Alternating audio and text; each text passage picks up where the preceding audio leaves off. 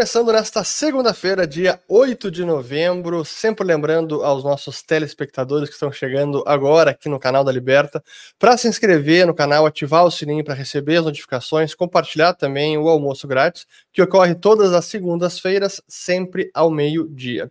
E também sempre lembrar aos nossos ouvintes que o nosso objetivo com o almoço grátis é de educação financeira, não é nenhuma recomendação de investimento, portanto, se vocês tiverem alguma dúvida específica, sobre produtos, vocês podem clicar no link na descrição do vídeo e conversar com um dos assessores da Liberta Investimentos. E hoje temos um assunto super interessante, porque é um assunto que dele deriva vários outros assuntos, que é o mercado de commodities, o que está acontecendo aí nos últimos, nas últimas semanas. E para falar desse assunto, temos dois ótimos convidados, um que já apareceu por aqui antes, que é o Alessandro Delara. Tudo bom, Ale? Olá, Oxi, bom dia, tudo bem? Obrigado pelo convite novamente. O Ale que é fundador do relatório Agro e trabalha no mercado de commodities físicas já de décadas, conhece muito desse mercado, é muito bacana poder contar com ele. E também o Vicente Zotti, que trabalha junto com o Ale também, especialista no mercado de commodities, inclusive café, vamos falar sobre café aqui, e é cofundador do relatório Agro. Tudo bom, uh, Vicente? Tudo bem, boa tarde, Urch, boa tarde, Ale, a todos os espectadores do Almoço Grátis. Muito bem. É, eu, eu tenho anotei várias pautas aqui para a gente conversar, tem tanta coisa, eu não sei nem por onde começar. Mas talvez vamos falar de algo que o pessoal ventilava já há alguns meses, acho que até foi a pauta da nossa conversa aqui ali, que era aquela tese de um super ciclo de commodities. Eu imagino que essa tese tenha ficado um pouco para trás de super ciclo, porque a gente viu várias commodities que subiram muito, mas depois voltaram a tombar, em especial minério de ferro, também quero falar sobre minério. Mas como é que você vê hoje esse super ciclo de commodities? Ele ficou para trás? Está é, tá dando uma recarregada nos motores? Como é que você está vendo? É, hoje isso dá para dizer que, pelo menos nas redes sociais, ele está operando misto. Porque ainda muitas pessoas acreditam que com essa retração do mercado chinês, com o estouro da bolha, o mercado está tomando um impulso para voltar a se valorizar no curto, no médio prazo. Mas eu acredito que até esse fato ele serviu para mostrar que não era um super ciclo, ele foi um ciclo de alta causado pela, principalmente pela quebra da cadeia de suprimentos, mas grande parte dessas commodities, principalmente as commodities metálicas de base, que é o caso do minério de ferro, cobre acabou cedendo um pouquinho também, acompanhando outras commodities nesse sentido, também já voltaram para níveis um pouco mais normais. E agora as commodities agrícolas também voltaram, e agora a pauta são as commodities energéticas, e está bem claro que há uma ruptura entre a oferta e a demanda, e é esse fato que está causando o, o desequilíbrio, o desbalance, puxando as cotações para cima. Então, ciclo de alta e não super ciclo, senão tudo subiria junto. Perfeito. Vicente, fica à vontade. Quando quiser intervir, vá, vá com tudo. Pode o... deixar, obrigado. Uma dentro de energética, então, já que estamos falando de energética, depois vamos falar de agrícolas e por fim minério e as ah, commodities de metais metálicas.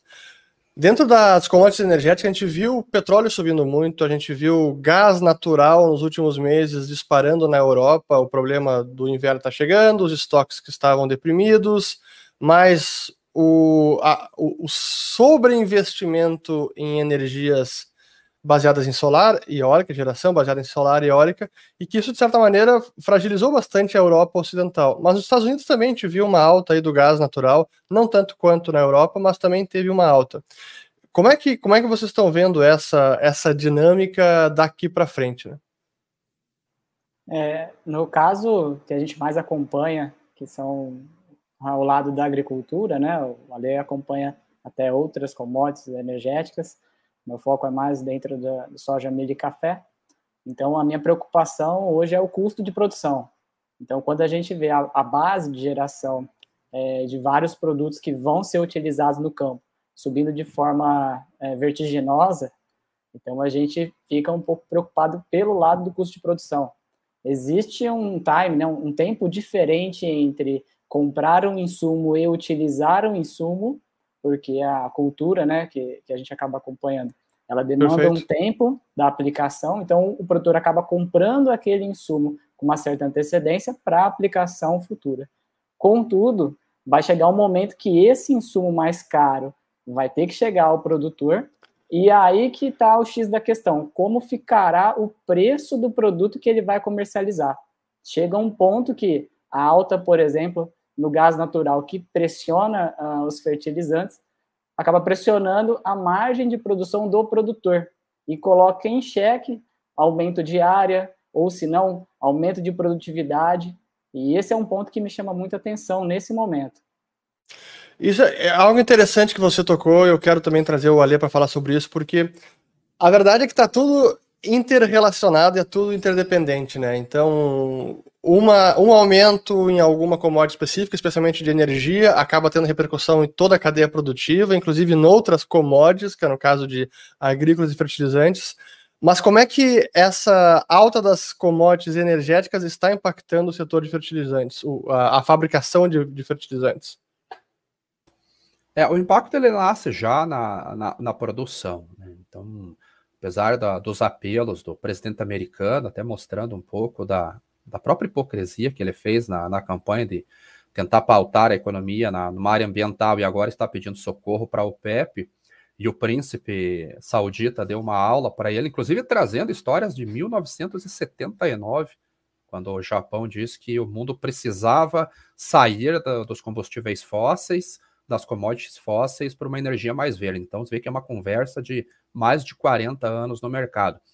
O problema é que com a queda na a quebra da cadeia de suprimentos agora e o ESG, que está pegando muito forte, as, as grandes petroleiras que produzem o petróleo, o gás natural, diminuíram a taxa de investimento, o, o nível de investimento, de uma maneira muito drástica. Até a Engine One acabou ganhando dois assentos na, no conselho da, da Exxon, e uhum. está impactando isso de uma maneira muito forte. O gás natural é o principal insumo para a fabricação do amônio. E do amônio nascem basicamente todos os fertilizantes nitrogenados, que são muito utilizados para culturas como a canola, o milho, é, outros cereais, o próprio trigo também usa muito, que é a ureia, sulfato de amônio, nitrato de amônio, DAP, MAP, a ureia 32%, então, uma alta no gás natural, ele vai impactar nos custos de produção para o produtor. Em algum momento, isso vai ter que ser repassado. E grande parte disso é o, o fomento aos baixos investimentos na exploração e produção de commodities energéticas. Ou seja, até na, na, produção de alimentos, essa pressão de ESG está tendo reflexo, porque, de certa maneira, acaba desincentivando o incentivo à produção de commodities energéticas fósseis, que aumenta o custo de produção, e isso vai repercutir, inclusive, no custo de alimentos. Ou seja, é, é aquela ideia de que a economia é complexa e tem muitos resultados não intencionados e que nem sempre são previsíveis, né? E, o Vicente, você falou dessa o timing de compra do insumo e utilização do insumo. Eu já vi algumas notícias sobre a questão dos fertilizantes que estão aumentando agora, mas para a próxima safra no Brasil isso não é um problema, porque os insumos já foram adquiridos. E é, é exatamente isso, então esse é um problema para o ano que vem. Como é que a gente pode ter um timing das repercussões em preço dessa, dessa dinâmica? É, no Brasil, a gente tem, é, dependendo da cultura, até três safras. Né? Então, no milho, por exemplo, a gente consegue ter três safras no Brasil. E, mas o grosso mesmo da produção é agora, por exemplo, comentando sobre o milho, milho verão e depois o milho inverno. No, no caso da soja, a gente tem a soja plantada no verão e aquela terra que, quando é possível plantar no inverno o milho, então essa mesma terra sofre. Soja é, é plantado a soja e depois é plantado o milho, ou plantado trigo, ou plantado uh, sorgo. Então, há dentro da terra, dentro de um ano, essa rotatividade. No caso do café é diferente, porque é uma cultura perene, né, mais perene, não, não, era, não é eterna, né, a planta tem uma determinada quantidade de anos que ela consegue produzir bem, depois ela tem que ser substituída. Mas ela já tem ah, o café na mesma terra o ano todo.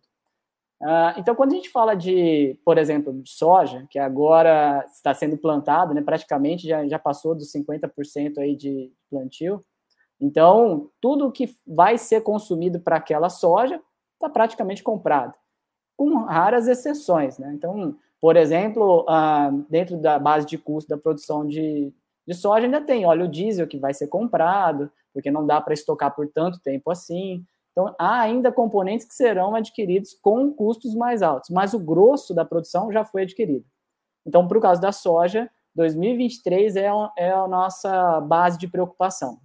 No milho, ainda tem é, uma quantidade de produtores que não é a Dois, maioria. 2023 ou 2022? Soja 2023, porque os insumos de 2023 ainda serão comprados. Tem produtores Entendi. que já fazem uma boa gestão e já começam a fazer a, a aquisição desses insumos, até com base no que eu e o Ale vamos trazendo de informação quanto à questão do risco de não recebimento, porque esse é um outro problema. É, não é de repente o preço, é não ter. Então esse é um que é ponto. é pior ainda, né? Que não é, não é pior do que a matéria-prima com preço alto é matéria-prima que não existe, né? é, exatamente. Então a gente tem esse ponto para a soja 2023. Já no milho é, de inverno, a gente tem uma situação que uma boa parte dos produtores já fizeram as suas relações de troca, barter, e, mas tem uma parcela que ainda não fez. Então, para o milho safrinha, que a gente chama, né, que é o milho de inverno, ainda tem um percentual de problema que esses produtores podem correr. Mas o grosso do nosso problema é soja 2023, milho verão 2023. Aí sim, esse custo uh, adicional que está sendo apresentado, ele precisa ser revertido em receita, porque senão a relação de lucratividade e margem líquida vai ficar muito pressionado. E esse é o ponto interessante também de. A gente está vendo aqui esses efeitos que são de mais a médio prazo, então um ano para frente.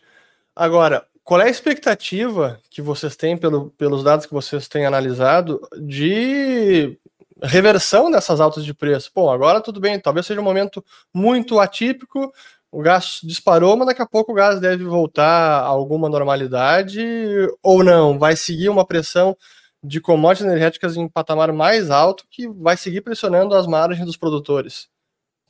Essa pergunta é bem interessante hoje, porque vamos imaginar que a própria cotação do gás natural ele volte a cair agora. Chegaram ao acordo na Europa entre a Rússia e o, e o bloco, e o Putin resolveu abrir a, a torneira do gás natural e as cotações na bolsa eles acabam caindo. O problema é que todo esse efeito que vem nessa, nessa cadeia, ele causou uma reação que foi o fechamento de muitas fábricas. Então, para você reativar essa fábrica, não é só. Fábrica de fertilizante. De, fábrica de fertilizantes. Europa, Estados Unidos, a própria CF Industries, que é uma gigante, fechou grande parte das fábricas, um pouco afetada pelo furacão Aida também no, em Louisiana. Mas na Europa, a Yara reduziu em 60% a produção de amônio, dispensou funcionários, colaboradores. Então, para isso ser retomado, eles precisam ter uma segurança que a demanda vai continuar. Como o Vicente disse, houve uma janela de compras já, deve ter uma redução na aplicação de fertilizantes para esta safra agora, para tentar segurar um pouco do fertilizante para a safrinha do milho, para a safra de trigo e para a safra de soja 23. Agora, a recuperação do mercado, como disse o, o, presidente da Yara, que é uma das maiores do mundo, antes de 2023 seria quase que uma utopia. Até porque a China ainda está no, no, numa curva ascendente com a crise de energia, está restringindo exportações de fertilizantes e herbicidas.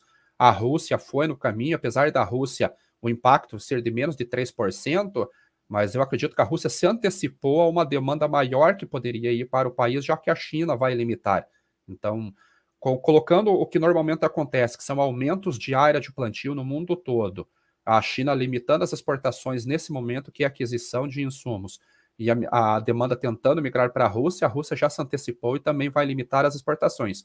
Então, nós temos os dois maiores players de mercado de fertilizantes do mundo colocando limitadores nas exportações, grande parte das indústrias na Europa e nos Estados Unidos também com deficiência. Os Estados Unidos também está restringindo exportações de fertilizantes, não, não cabe só aos países asiáticos. Então, ano que vem será um cenário de bastante aperto ainda, talvez os preços voltem a cair no segundo semestre, mas aí entra a restrição de oferta. Cara, assim, é, é, é impressionante. Assim, eu fico pensando com, com os clientes que vocês têm, que vocês uh, prestam consultoria, né? Com, qual é a principal preocupação deles? Falando do, do agronegócio, claro, tem várias culturas, mas qual é a principal preocupação do pessoal hoje? Eu acho que é a questão da previsibilidade mesmo. É, o que acaba acontecendo, que a gente traz para esse cliente que a gente traz a consultoria, é a gestão de risco. Então, Sim. no passado, o que acabou acontecendo muito é dentro do mercado é, do agronegócio é muito comum o produtor se antecipar às vendas para garantir uma determinada quantidade de receita para que ele possa comprar os insumos e aquele restante de produção que ele teve é a parte de uh, resultado para ele pagar os custos e despesas e sobrar a margem líquida. É, então, quando ele começa a fazer essa relação entre compra e a venda a prazo, né, a venda futura, ele tem muito, muita incerteza. E a gente tenta trabalhar exatamente para diminuir os riscos dessa incerteza que ele tem. Porque é um problema. Quando ele vende é, ele está se comprometendo com a entrega física, e quando ele Sim. compra, se ele não fechar a parte da receita, ele está com uma ponta descasada. Então, ele tem a, de, a, despesa dele definida e a receita não. Então, essa relação de troca pode melhorar ou piorar. Então, o que eu acho hoje a maior dificuldade do produtor é a questão da, da previsibilidade. Talvez o Ali até tenha uma opinião adicional à minha mas da previsibilidade dos insumos, da parte da produção, não da receita. Imagina, por exemplo, soja, café, milho, algodão, algodão talvez menos, mas as que são commodities alimentícias, né, tem uma estabilidade de demanda muito maior do que de metais, por exemplo. Então, acho que a previsibilidade da demanda, estou perguntando e refletindo ao mesmo tempo a previsibilidade de demanda dessas commodities agrícolas, eu imagino que seja muito mais estável. Então a dificuldade está na previsibilidade do insumo, né? De chegar na, na de conseguir ter fertilizante para produzir. Né? É o que, é, o que a gente pode falar, Lê, desculpa. desculpa. É mais ou menos isso, porque a, a, commodity agrícola e a commodity soft, ela tem a sazonalidade pela hora de demanda. Então é mais fácil nós termos uma previsibilidade na oferta que nós vamos ter na sazonalidade americana e aqui da América do Sul. E a demanda fica a cargo principalmente da China. E como a China ela vive um momento turbulento, ela vem para o mercado, ela vem para o jogo de uma maneira muito inteligente. Então ela consegue segurar compras utilizando estoques estratégicos. Então isso dá uma incerteza de qual realmente é o estoque que está na China. Quando que ela vai voltar às compras? De onde que ela vai fazer essas compras? Brasil ou os Estados Unidos. Agora nós estamos vendo que ela adiou as compras desde o meio do ano, ela praticamente se ausentou do jogo, voltou em alguma coisa pingada agora, e isso está colocando uma oferta maior do que a expectativa inicial. Safra brasileira, estimativa de recorde, mais de 144 milhões de toneladas. Safra americana, amanhã sai um relatório do Departamento de Agricultura lá, deve trazer uma revisão para cima na produção. Estoques de passagem americanos vieram acima da que o mercado esperava, apesar de estar muito ruim ainda. E agora a China compra um pouco no Brasil, compra um pouco nos Estados Unidos, vai alongar as compras o máximo que ela conseguir e vai diminuir Sim. os programas de exportação. Então a tendência dos preços, se esse cenário se manter por muito tempo, é de queda na bolsa. E aí entra o basis, o diferencial de base para poder compensar essa queda na bolsa. Então não é tão certo assim a demanda de commodities Entendi. agrícolas como, como parece. Talvez em nível macro, sim, mas para o é. produtor que tem que decidir o que fazer com o dinheiro e com a lavoura todo, todo ano, não seja tão simples assim essa equação, né? Isso, exatamente. Pode agregar aí, Vicente. Só para adicionar um ponto, o que eu, a Lê, a gente mais trabalha com o produtor é a situação de relação de troca. Porque a questão da receita, ah, a soja saiu de 150, foi para, sei lá, 180 reais. É, uhum isso só vai ser traduzido se a relação de troca da quantidade de soja e de receita que ele teve for menor, perdão, for maior do que a despesa dele. Porque claro. se ele teve a evolução da receita, mas também teve uma evolução do custo no mesmo patamar, então a lucratividade dele não melhorou em nada. Então a nossa briga é sempre pela melhora da relação de troca. E aí, nesse cenário, como é que um produtor pode reduzir o risco dele? Aí existem uma série de ferramentas, existem a própria venda a termo. Então, a grande dificuldade hoje, maior que eu vejo no interior, é o produtor saber exatamente como que é a formação de preço do grão. Ele leva uhum. em consideração Bolsa de Chicago, prêmio de exportação, taxa de câmbio no Brasil e a logística interna. Ele conhecendo essas quatro principais variáveis, ele consegue criar estratégias de comercialização baseada no diferencial de base, conhecido também como, como basis. Então, se o basis indica venda, existem opções de venda a termo, ou venda futura, ou algumas outras estratégias que ele pode fazer no próprio mercado físico, sem ir para a bolsa, sem ir para nenhum derivativo financeiro, fazendo a gestão pelo próprio diferencial de base. Agora, se ele acredita que é o momento de vender ou não vender, mas ele está inseguro, aí ele pode ir para a bolsa e existem contratos futuros, existem opções, existem a B3 aqui que pode ajudar na taxa de câmbio, a Bolsa Chicago diretamente, que é muito fácil, hoje é muito barato. E existe ainda um preconceito que o hedge é caro, mas R$ 3,50, R$ reais por saca já é possível montar posições de, de seguro, tanto para alta quanto para baixa. A maior dificuldade não é nem tanto as ferramentas, é entender o cenário e a, uhum. avaliar o ponto certo para decidir qual que é a melhor maneira de comercializar. Mas agora com, a, com essa alta da Selic também, o custo do hedge aumentou, né? Do hedge cambial, né? Então, é, é essa conta aí, como é que o produtor está vendo? Como é que vocês estão vendo isso? Depende o lado, né? Porque se ele for fazer uma proteção de alta, utilizando, por exemplo, é, contratos futuros, é, esse custo ainda não, não, não, sofreu nenhuma alteração. Se ele for utilizar opções, aí sim, as calls ficaram mais caras, né? Mas em compensação, as puts ficaram mais baratas, então depende o lado que ele vai operar. Então, é, hoje, no fringir dos ovos, teve pouca modificação para o produtor. Agora, para quem é um participante de apenas um dos lados, aí realmente esse custo ficou é, um pouco maior.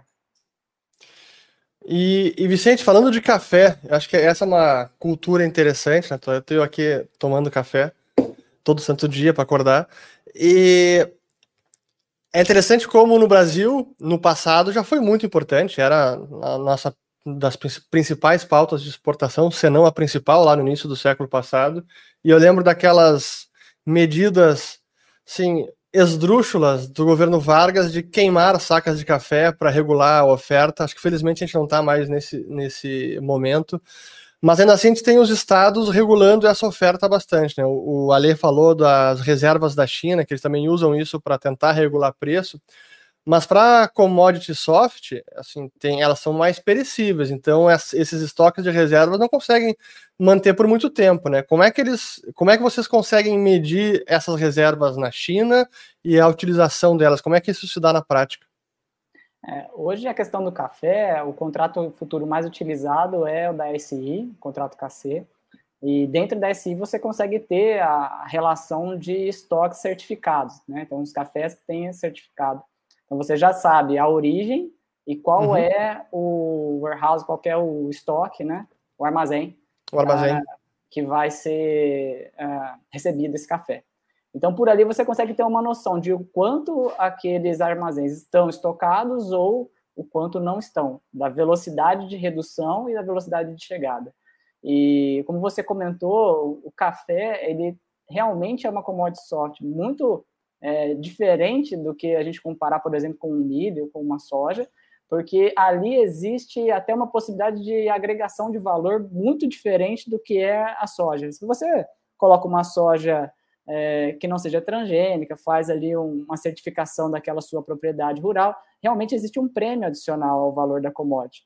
Mas já no café, é, tem tanta variedade de tipo de bebida, da qualidade do grão, tamanho do grão, tudo isso acaba modificando o preço daquela commodity.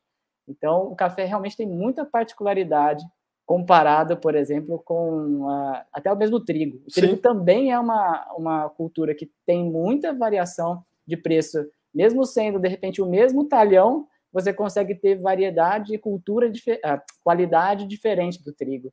Então, o café tem também bons pontos aí de particularidade.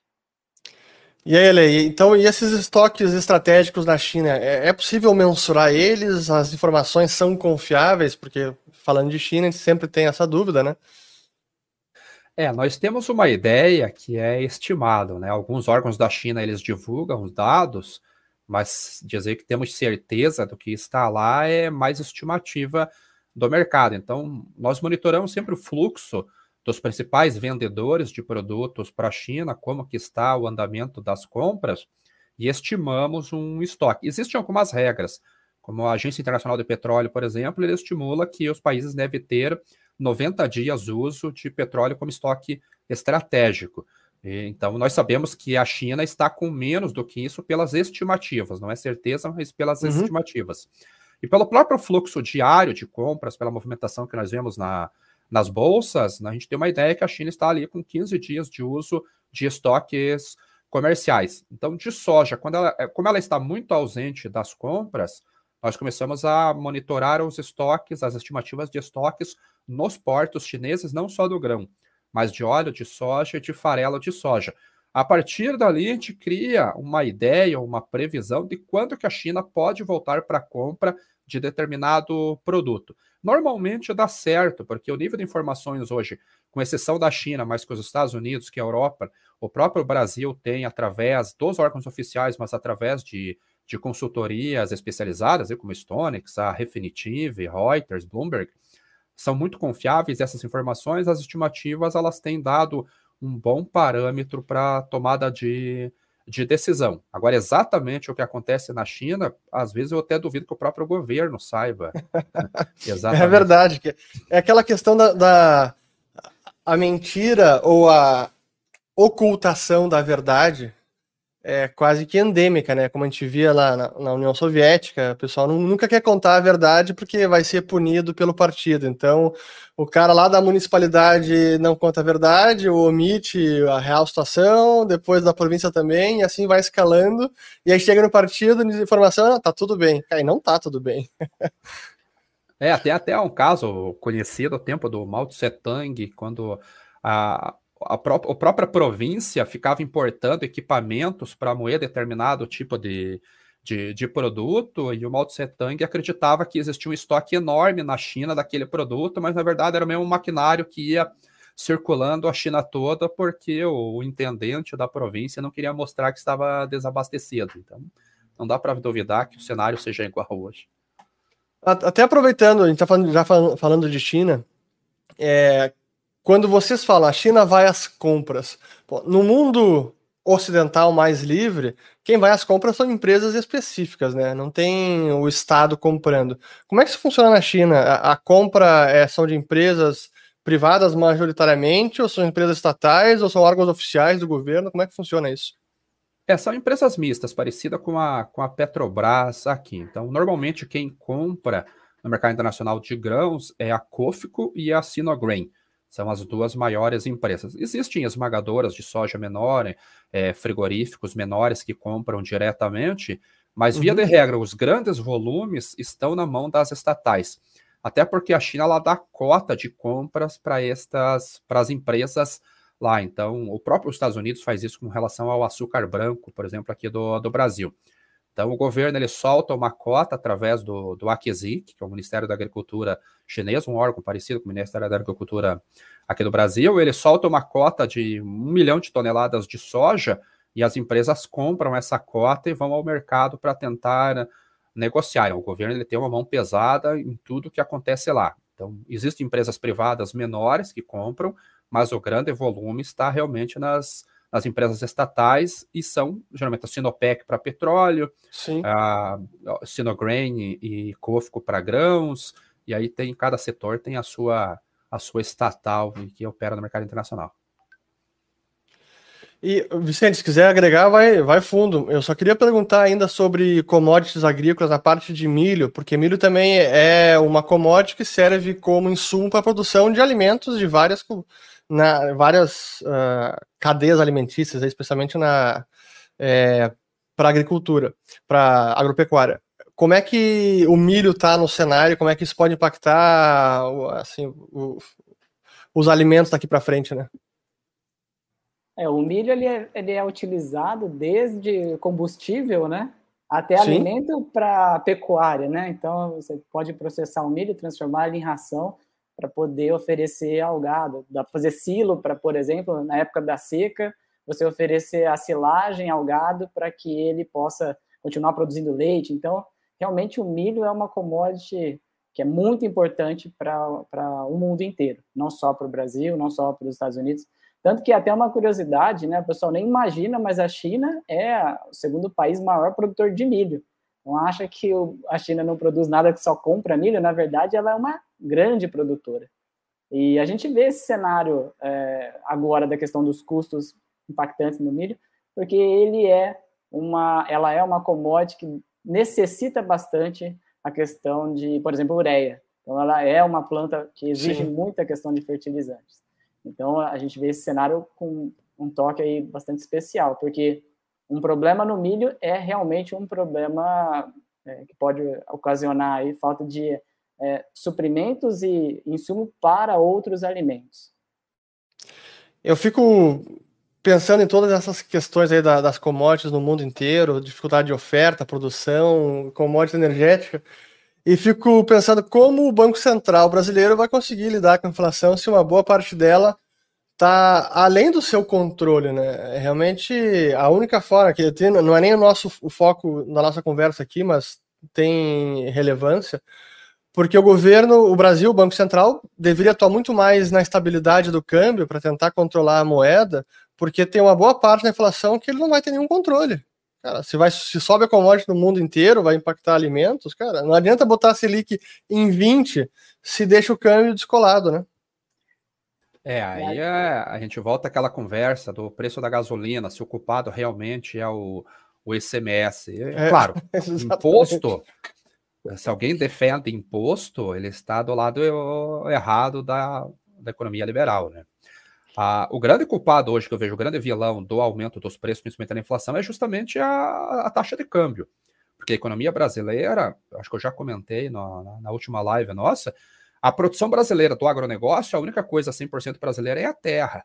Todo o restante é altamente dolarizado, é fertilizante, é o, a gasolina, é o óleo diesel, que é indexado ao preço de paridade de importação do barril do petróleo, mais taxa de câmbio, os fertilizantes, herbicidas, basicamente tudo importado, maquinário, peças, é, tudo é atrelado ao dólar. Quando você pega um cenário agora que você não tem segurança fiscal, não tem segurança nenhuma, a taxa de câmbio realmente descola da economia, o ICMS poderia ir a zero.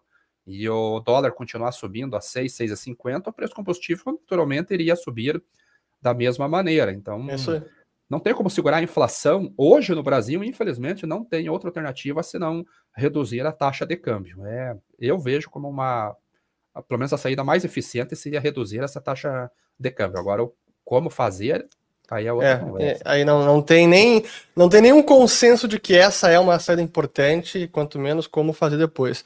Mas é, eu queria primeiro lembrar todo mundo que está nos assistindo para se inscrever no canal da Liberta, ativar o sininho e também dizer que o almoço grátis tem o objetivo de educação financeira, não é nenhuma recomendação de investimento. Qualquer dúvida específica sobre produtos, link na descrição do vídeo para conversar com um dos nossos assessores. Eu queria migrar agora a conversa para a parte de frete, mas antes perguntando, no caso de fertilizantes, é, como é que é a forma de frete de fertilizantes? Que eu confesso ignorância total. Quase tudo é o frete bulk, o frete a, a granel. Então, uhum. a, a grande escola. É um mercado também altamente concentrado em poucos players, tanto privados quanto de países que, que exportam. A Rússia e a China são os grandes, os big players do, do mercado de fertilizantes, mas tem Marrocos, Marrocos, os países do Golfo Pérsico, ali principalmente o Catar, que é o maior fornecedor de ureia para o Brasil agora, o Irã, um importante fornecedor, Canadá com cloreto de potássio, próprio Estados Unidos, Israel, então os países é, norte da África e Ásia são os principais fornecedores, com o Canadá junto ali nesse bolo. E majoritariamente de fertilizantes já brutos é o transporte a granel, é o afretamento de navios, assim como acontece com a soja que vai, o fertilizante que vem. Até uma operação que o Brasil faz muito com o Irã, que ele importa a ureia do Irã e, exporta o milho para lá, o Irã ele paga um bônus pelo milho brasileiro e é feita uma operação chamada Exchange for BL, que você troca o, o, o frete marítimo na verdade, um produto pelo outro, trocando o documento de consignação do, do produto e faz a operação financeira de uma maneira específica, porque esse dólar trabalhado no mercado internacional do Irã, ele é preso uh, na hora. Então, majoritariamente, transporte é, bulk a granel e navios. Então, aquele índice, o BDI, né, o Baltic Dry Index, ele pega justamente fretes de fertilizantes também, né? Tem um reflexo de, de, Tá. Então, deixa eu até botar isso na tela aqui, porque é, eu quero mostrar para o pessoal ver esse índice. Aqui, ó, permitir. Pode botar a produção na tela, o meu, a minha, o meu gráfico aí, ó. Esse é o, é o BDI, deixa eu até botar aqui mais curto, ó, mais longo, aliás, a janela, desde lá de 2019, e realmente deu essa estilingada ali em outubro, chegou a quase 6 mil, um patamar que não chegava desde, deixa eu botar aqui, 5 anos, aumentar, desde 2000 ali, ó, 2008, auge da crise financeira. E agora está voltando com tudo tem ideia de quanto que representa o custo de frete para fertilizantes no BDI? É majoritariamente minério de ferro? É soja? A gente tem alguma noção disso? Qual é o impacto no, no, no preço da carga granel? É, o, o, o, BDI, o Baltic Dry Index, ele é o principal indicador de fretes marítimos para carga granel seca do mundo e tempo por tempo de viagem. Não é uma contratação por viagem, mas sim por, por diária. 40% uhum. desse índice refere-se ao navios Capesize, que transportam majoritariamente minério de ferro e, e, carvão, que são os navios que a Vale utiliza. 30% Panamax, que daí sim traz alguma coisa de fertilizante, mas o grosso do transporte é commodities agrícolas. E o Supramax, que tem o açúcar e o fertilizante, 30%. É um pouco difícil de calcular o, o BDI, porque ele monitora 26 rotas marítimas no mundo e tira uma média de preço diário. E uma diária de um navio vai depender da condição do navio, distância, salários, manutenção, seguros e tudo mais. Mas como a gente viu agora o frete do minério de ferro caindo a zero, porque a China quase suspendeu as importações, o BDI reagiu para baixo de uma maneira muito forte, mas acaba impactando também o transporte de outros grãos. Então já começou a cair o frete também das rotas de commodities agrícolas daqui para a China, e os fretes da China, Rússia e Oriente Médio para o Brasil, para os fertilizantes, também começaram a ceder um pouco. É uma boa notícia pelo lado dos custos de originação desses produtos, é uma má notícia do ponto de vista de ciclo econômico, porque mostra, mostra realmente uma perda de fôlego no crescimento, mas ele pode começar a movimentar mais produtos. Para os fertilizantes, talvez nós não vamos sentir muito agora, porque a gente já saiu da sazonalidade de compras, que é o mês de setembro. Então o ritmo ele perde tração agora aqui no Brasil. Essa demanda começa a ir para os Estados Unidos, porque o plantio começa no início do ano, lá no mês de maio, é o volume que vai para lá. E nós temos a, a, China e a Rússia restringindo as exportações. Mas é uma, é uma boa notícia a queda do BDI do ponto de vista de compra, de poder de compra das commodities. Agora falando então do minério de ferro, já que temos aí a, o, o, gancho, né? Acho que essa é a grande dúvida que o pessoal tem agora, e especialmente aqueles investidores de Vale do Rio Doce, porque o minério teve esse tombo fortíssimo, chegou lá a 230 dólares e agora está menos da metade disso. E eu entendo que boa parte se deve a desaceleração na China, na atividade imobiliária. A gente está vendo aí que esse. O pessoal acha que aquela questão da Evergrande, a grande, a grande incorporadora chinesa, que está contido e pronto, era um problema é, específico dela, e na verdade isso é um sintoma de algo muito maior que é essa bolha imobiliária na China que venha há tempos para estourar e não estoure só infla cada vez maior. E me parece que chegou ao fim esse modelo da China baseado em construção civil sem parar. Eu tenho buscado analisar mais a fundo e, e é impressionante como as estatísticas de peso da construção no PIB chinês elas variam entre 20 a 40%. 20 a 40%. Olha o tamanho da dispersão, porque o pessoal também não tem noção dos dados reais mas os mais conservadores colocam em 20%, mas podendo chegar a quase metade do PIB da China. E se as principais construtoras estão aí tendo problemas, a Cais agora também deu um calote num produto de, de investimento, cara, é um sintoma de algo maior. E se o setor imobiliário está desacelerando, é menos aço que vão consumir, portanto, menos minério de ferro que vão consumir. Então, a minha pergunta para vocês é: essa queda do minério é algo mais digamos, perene, que vai ficar aí por mais tempo e talvez até caia mais, ou é só um soluço e daqui a pouco a China volta a reinflar a bolha imobiliária e o minério volta a disparar? Pergunta, hein? Essa, Vou deixar essa para você. Como eu comentei, especialista nesse assunto aí, olha, é uma pergunta muito boa, porque realmente a gente acaba acompanhando esse cenário e me gera preocupação, mas não sou especialista para essa resposta. É, a China, ela vem desacelerando, ela precisa desacelerar. Eu estava tentando localizar alguns gráficos aqui na plataforma para ver a disparidade que foi entre o, PP, o PPI e o CPI na China. Sim. Nunca, que é o preço nunca, ao consumidor e preço ao produtor. Isso, nunca esteve num valor tão, tão descolado um do outro. Nós já tivemos momentos na China que o CPI, que é a, a inflação consumidor mais alto do que o, o PPI, mas da maneira que o preço, a inflação, a indústria está agora, nós nunca tivemos esta, esta relação da maneira que está agora. Então, em algum momento, essa corda ela iria arrebentar. E agora a China ela tem que se preocupar, na verdade, mais com a primeira necessidade, como o próprio, existe um rumor aí de um próprio general chinês diz que o mundo vive a quatro pratos de comida de uma guerra civil, é justamente a, a relação da, da China agora. A crise energética que está afetando o país, ela não afeta só a combustível, falta diesel no, no posto de combustível, gasolina no posto de combustível, existe um rodízio de, de uso de energia elétrica para a indústria, não, mas ela afeta a pro, própria produção de alimentos, porque muitas esmagadoras de soja, mais de 20, até onde eu tenho notícia, elas estão fechadas. Alguns clientes que eu tenho na China estavam autorizados a trabalhar três dias por semana. Então, a China tem que priorizar agora essa questão de produção de fertilizantes, produção de alimentos, a indústria de energia, e tirou um pouco o pé do principal mercado que era o dela, que era o mercado imobiliário.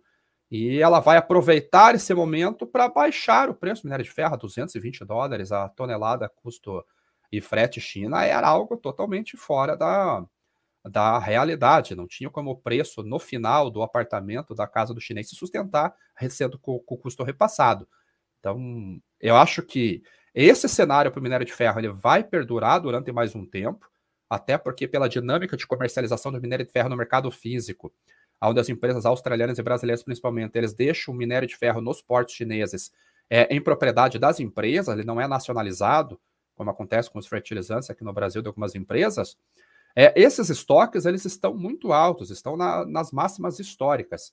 Quando a China voltar a comprar, se ela voltar a comprar em algum momento de retorno da retomada da economia, esse minério de ferro já vai estar lá, então vai demorar um tempo para que as empresas voltem a transportar o minério para lá e utilizem a bolsa como, como hedge para fixação de preços. Então, eu não vejo um cenário desse melhorando nos próximos 3, 4, 5, 6 meses. Eu acho que o primeiro semestre do ano que vem vai ser um mercado de, de pressão para essas empresas é, mineradoras, mas claro, posso, posso estar errado e torço para que eu esteja errado, mas pelo menos com os indicadores que nós temos, não há nada que mude esse cenário ainda de, de curto médio prazo. E nas demais commodities metálicas, porque vocês mencionaram também no começo do programa cobre, que também pode estar sofrendo, mas cobre tem uma dinâmica mais particular também, até por assim esse é, tem muitos usos, né, muita aplicabilidade, e essa a eletrificação da economia, isso vai demandar muito cobre, né? Como é que vocês estão vendo aí cobre no, nesse, nesse cenário futuro? É, eu vejo como um desafio também por causa da prioridade. Então, até existe alguns estudos que para os Estados Unidos conseguir fazer uma migração para outras fontes de energia, precisaria de investimentos trilionários na própria rede de transmissão é, elétrica por lá. China deve ter um cenário pior do que os Estados Unidos, até onde nós imaginamos. Então, o cobre ele tem mais uma particularidade, que são poucos players no mercado, e esses players também estão muito afetados com restrição de, de oferta, o que acontece com o Chile, parte por política, parte por, pela própria logística. Eu vejo com bons olhos o cenário de cobre para o médio e longo prazo. Mas uhum. no curto prazo, se eu tivesse dinheiro para apostar em um setor, seria energéticas. Agora, pelo menos até março do ano que vem, eu acho que as energéticas vão estar na hype é, do mercado. Petróleo, gás, algo mais? Carvão. Carvão também. como é que, que, que com quem então agora vamos falar de investimento, depois eu quero falar ainda de frete de containers. Mas quem tá, quem não é produtor de nada disso, mas está no mercado, está especulando ou está investindo, que instrumentos existem, por exemplo, para quem quer ter alguma exposição a carvão? Carvão acho que Essa vai para as empresas correlacionadas. Tem algum ETF, Vicente? O Vicente gosta de ETFs? É, eu acompanho bastante ETFs, mas de carvão, que é o, principalmente o coque, né? Eu não, não conheço. É, o carvão Porque... é uma commodity difícil de se expor. Já petróleo e gás natural, aí existem empresas relacionadas, contratos futuros, opções, ETFs, ETNs. Aí é uma aí tem de tudo, né? Aí tem de tudo. Muito é, bem. Então, fala, Vicente. Até no gás natural, é, a gente acompanha bem de perto o ETF que é mais utilizado, que é o NG. Estava uhum. comentando com, com a Leo Heraldo esses dias sobre a questão de rolagem de contrato. Então, quando alguém fosse expor a um ETF, olhem os holdings, do, né, o que, que tem dentro daquele ETF, para não tomar susto na hora da rolagem do contrato, porque pode ser que a cota daquele ETF tenha alguma oscilação durante essa migração de contratos futuros. E também, de repente, ele está pouco alocado ou muito alocado em contrato, então é bom entrar dentro do holding daquele ETF que você quer operar, para você entender o que tem dentro daquele ETF. É, o NG é o contrato futuro de gás natural, né? É o ETF de, que contém contratos futuros. Hoje o NG ele só tem o contrato de dezembro alocado, mas pode ser que, por exemplo, o uso, né, que é o, o ETF uh, eh, de petróleo do WTI, ele já tem mais do que um contrato. Então ele já começa a agir mais ou menos como a curva de preços de contratos futuros é, daquela commodity específica. No gás Sim. natural, não, ele só está com um spot. Então, se houver uma mudança muito drástica da curva, aquele ETF vai sofrer um impacto positivo ou negativo muito forte. Boa. Então, falando ainda de. Já que estamos falando de instrumentos, e nos outros aqui para brasileiro, é, café, por exemplo, quem quiser especular com café, qual é o, o bom instrumento? No Brasil, a gente tem um contrato futuro, né, que é o ICF, dá para operar ele na B3. Agora, empresas correlacionadas é, de café no Brasil, eu né, não conheço, talvez é, seja uma small cap, muito small, então de repente eu não tenho, não tenho essa, esse acompanhamento. Mas no ETF existe fora o JO, que é bastante utilizado, é, e também outras empresas que são consumidoras e também produtoras. Então, Starbucks, por exemplo, ela aparenta ser somente uma consumidora e ali uma loja de venda de café, mas ela também tem participação dentro da produção de café. Olha só, não sabia disso. Boa. Ela tem, tem fazendas. Uma commodity que a gente não falou aqui, algodão, vocês também acompanham?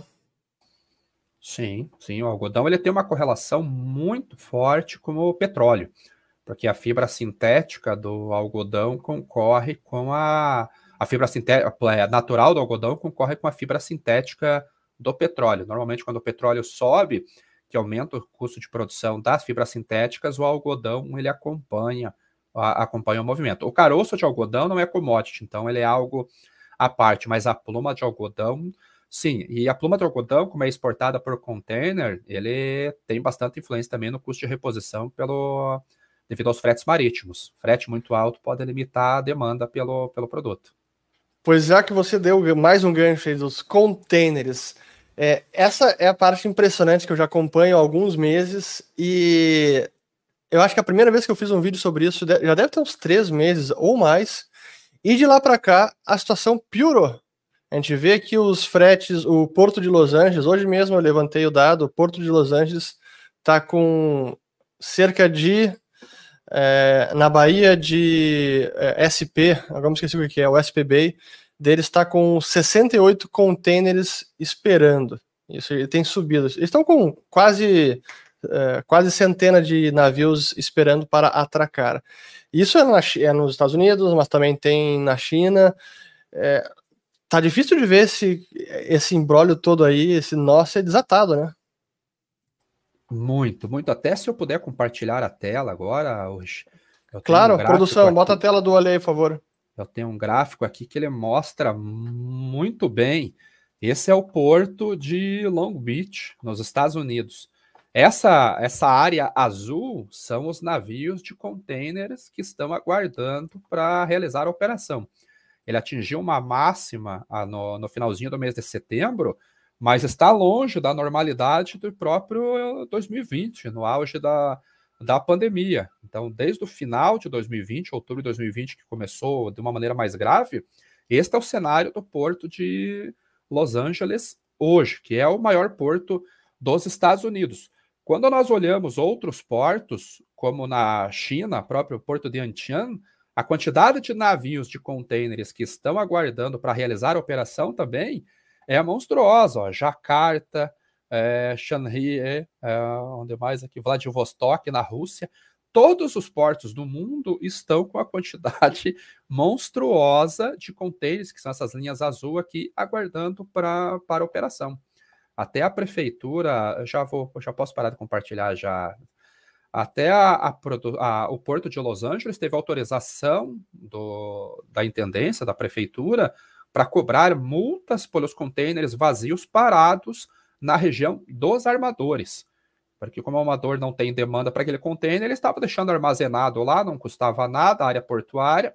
Agora o porto teve autorização e ele está cobrando 100 dólares por dia para tentar movimentar esses containers e acredito que a tentativa seja de voltar a equilibrar o fluxo. Então, mas é um cenário que também antes do primeiro semestre do ano que vem, dificilmente nós teremos alguma, alguma revolução ali que volte a trazer os preços para valores normais no, de 2019.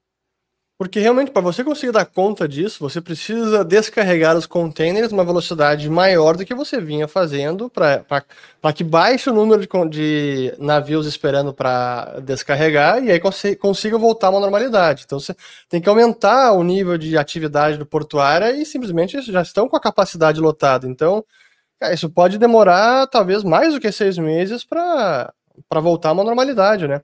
E a, e a outra pergunta que eu faço é Ok, Estados Unidos eu entendo muito bem as causas, mas nos restantes dos, por exemplo, Vladivostok, isso é também consequência, reflexo do que acontece nos Estados Unidos, que acaba, acaba repercutindo em todos os demais portos?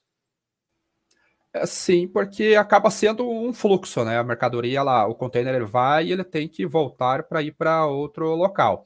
Quando você pega o mercado americano, que é um dos mais aquecidos no mundo para importação, tanto que a balança comercial lá normalmente é negativa, você começa a ter um represamento de contêineres vazios.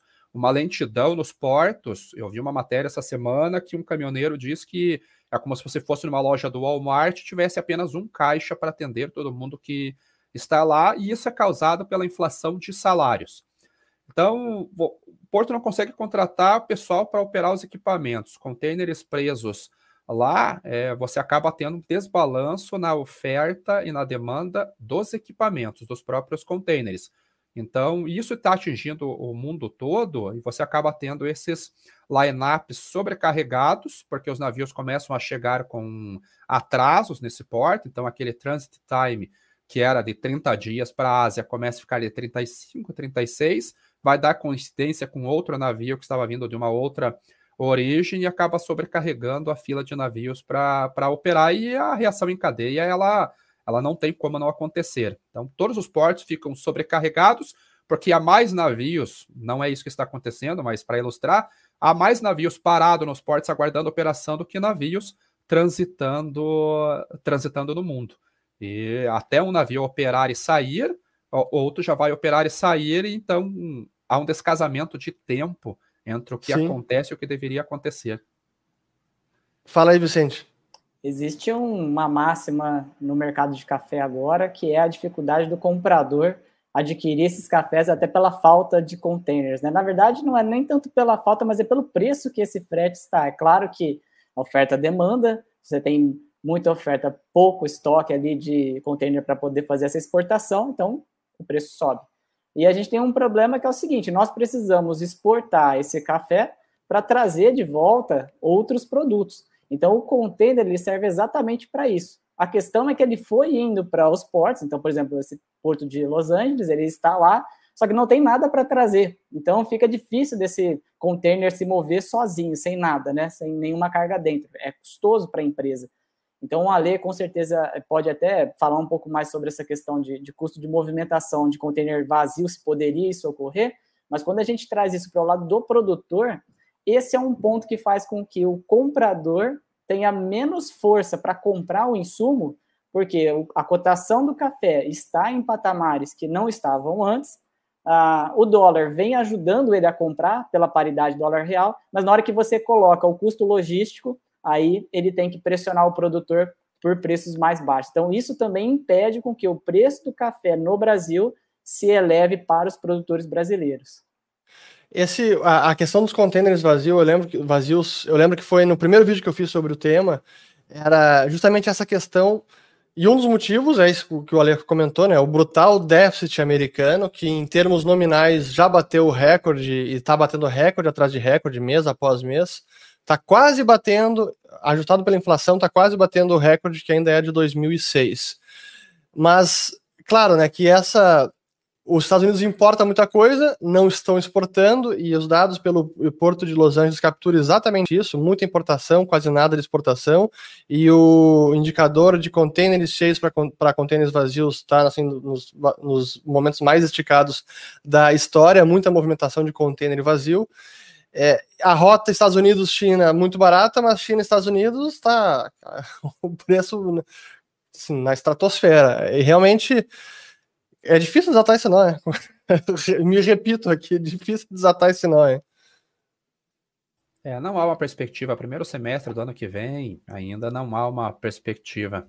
Independente de quanto nós torcemos para se resolver, a gente vai ter que aprender durante pelo menos uns seis, sete, oito meses, talvez, aprender a viver com essa, com essa dificuldade e torcer que no segundo semestre do ano que vem as coisas comecem a voltar à normalidade, mas quebra de cadeia de suprimentos realmente é uma coisa séria na prática. Na teoria é, é bacana falar, mas na prática realmente ele está mostrando as garras agora no mundo e a gente vai ter que pagar esse custo com inflação durante um bom tempo, um bom tempo ainda. Esse é o ponto que eu me pergunto, é o quanto que essa o custo mais alto do frete já repercutiu nos preços dos produtos. Eu imagino que ainda boa parte esteja tendo que assumir um custo maior e comendo margem, daqui a pouco vai, a gente vai sentir mais. Eu não acho que isso já chegou por completo no, no consumidor final, né?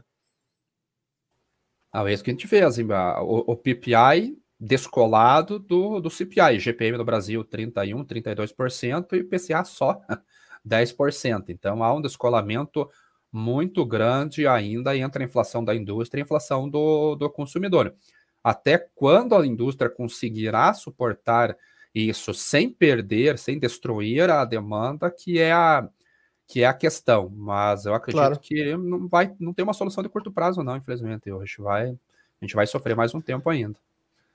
Muito bem. Vicente, você queria agregar alguma coisa?